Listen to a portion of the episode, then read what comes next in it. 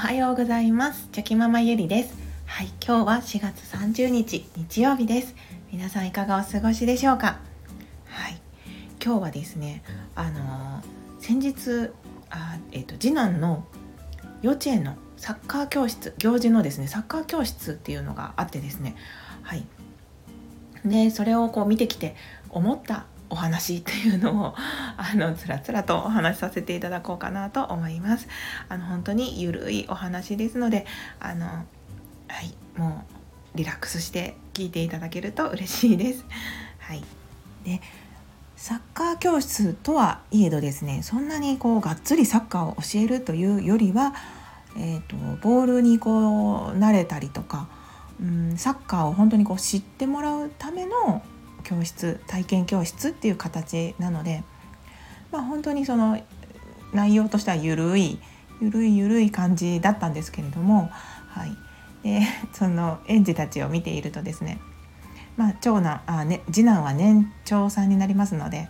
はいまあ、幼稚園の中では一番上のお兄ちゃんお姉ちゃんたちにはなるんですけれどもやっぱりねあのこううまく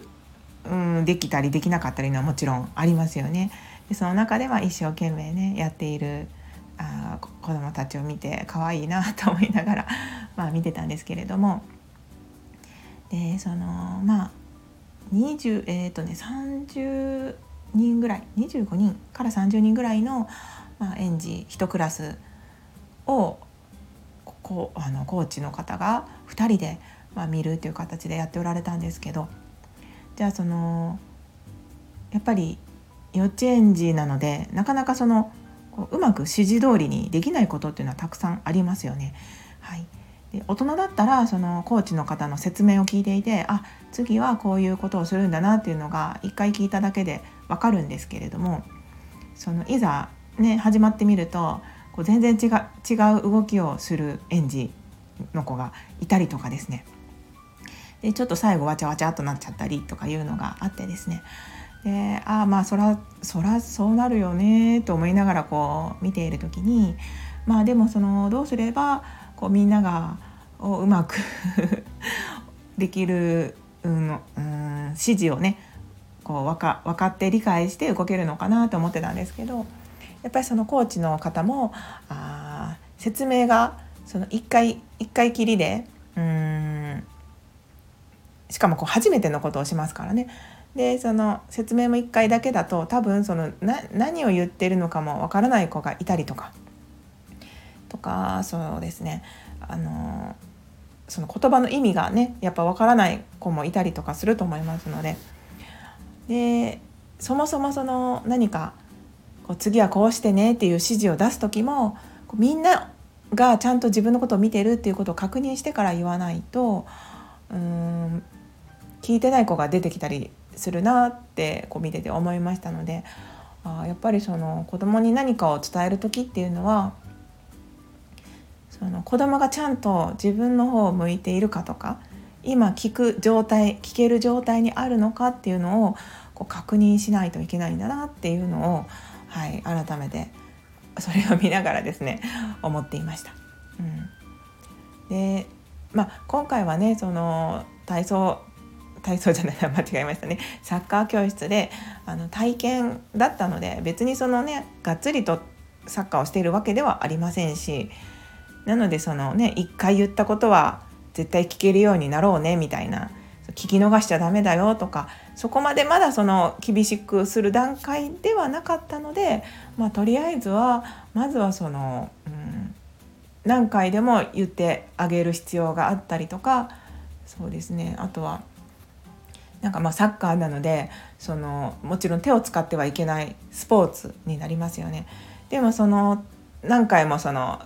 ミニゲームをした時も手手でボールを触ってしまう子がいたりとかでもそのもともとコーチの方がボールを絶対触っちゃダメ手を使っちゃダメだからねっていうことをその都度言っていたかというと多分本当に最初の始まりの時だけ言っただけであの試合の前ミニゲームの前に手は使わないでねとかそういうことは言ってなかったなと思ってですね、うん、なのでその慣れ慣れてるスポーツだったらあ絶対手は使っちゃいけないとか、うん、分かると思うんですけどやっぱりその経験が浅いスポーツに関してはもうしかもその園児たちに話す時はですねやっぱりこう何か違うことをするたびに手は使わないでねとかなんかその都度言う必要があるんだなってこうなんとなく、はい、見ていてぼんやりと思っていました。で大人でもですねやっぱりなんか慣れてないものをする時っていうのはこう一気にいろんなことを言われると覚えるのも大変ですし、あのやっぱり何度も何度も繰り返して言ってもらったりすることで覚えられたりとかあそうだそうだって思い出せることもあると思いますので子供だってやっぱり同じだなって思うので、うん、なんかいろいろとねもうこう見ていてあ子供への伝え方とかあ子供が聞く姿勢とかそういったことをこううまくうやらないといけないんだなって思いました。それをその子育てにどう生かしたらいいのかなと思った時に、まあ、改めて自分が気をつけようと思ったことはですねやっぱり相手が今聞く状態にあるのかっていうのがまずまず第一ですよね。何かそのテレビを見てる時とかに「あそういえばあれちゃんとやってよね」とか言ったとしてもですね本人はテレビに集中していますので返事をしていたとしてもですねまあ聞いてないとかそういうことにもつながりますし例えば何かを言う時とかでもその遠い距離で言っていたらですねその届きにくいですよね。やっぱりその視界目の前でちゃんとそのなんか手が手が届く範囲というんですかね。タッチできるぐらいの距離で目を見て何か伝えるとか。やっぱりそういうその、まあ、距離も大事ですしあの相手の聞く姿勢というのも大事ですよね。そういう状態にあるのかっていうのをちゃんと確認するのも大事ですし。でやっぱりその何度も言う大事なことっていうのは何度何度言ってもいいんだなってこの前言ったでしょうではなくて本当に何回も何回も繰り返して伝えたりするってことがやっぱり大事だなって思いましたし自分自身もねそんな1回だけで覚えられないことの方が 多いので、うん、なんかこの前も言ったじゃんっていうのではなくてですねあ何回も何回も言うもんなんだなって思いながらこう伝えないといけないなっていうことも改めて、はい、なんか学び 学びというか気づきになりました。うん、まあそのねこう今息子たちがこう別の習い事でですね体操教室に行ってるんですけどその時はですね、まあ、先生もやっぱりそのちゃんとその教室でみっちりと体操を教えるっていう感じなのでやっぱりその聞き逃しとか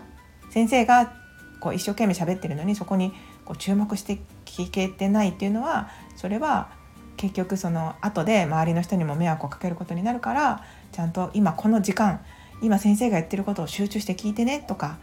まあ、そういうことを結構厳しめに言ってくださるんですけれどもまあねやっぱりその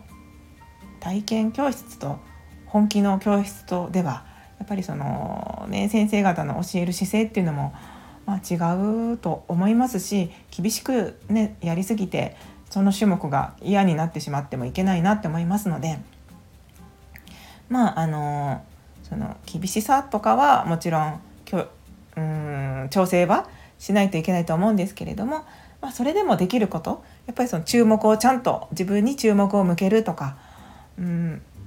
そうですね。何度も言うとかそういったことはやっぱあの体験教室だろうが何だろうが、うん、やった方がもっとその園児たちも分かりやすくできるできたんだろうなということをですねはい思いました。とはいえどねやっぱりああやってねたくさんの園児をと一緒に何かをするっていうのは本当に大変なことだろうなって思いますしあの一回言えばね理解できることを何回も言わないといけない子ももちろんあのいると思いますのでその中でねこうみんなが同じことをするっていうのは本当にこう大変なことだと思いますので、うん、やっぱ普段幼稚園の先生方っていうのは本当になんかすごい 大変なことをされてるんだなって、まあ、そんなこともね考えました。はい。ということでちょっと私の先日の、はい、気づきをお話しさせていただきました。最後までお付き合いいただき本当にありがとうございました、はい、それでは今日もぼちぼちやっていきましょう。昨日より今日今日より明日一歩でも前進。この番組があなたの今日という日を生き抜くための心の活力になれたら嬉しいです。今日も最高の一日をお過ごしください。ありがとうございました。ではまた明日。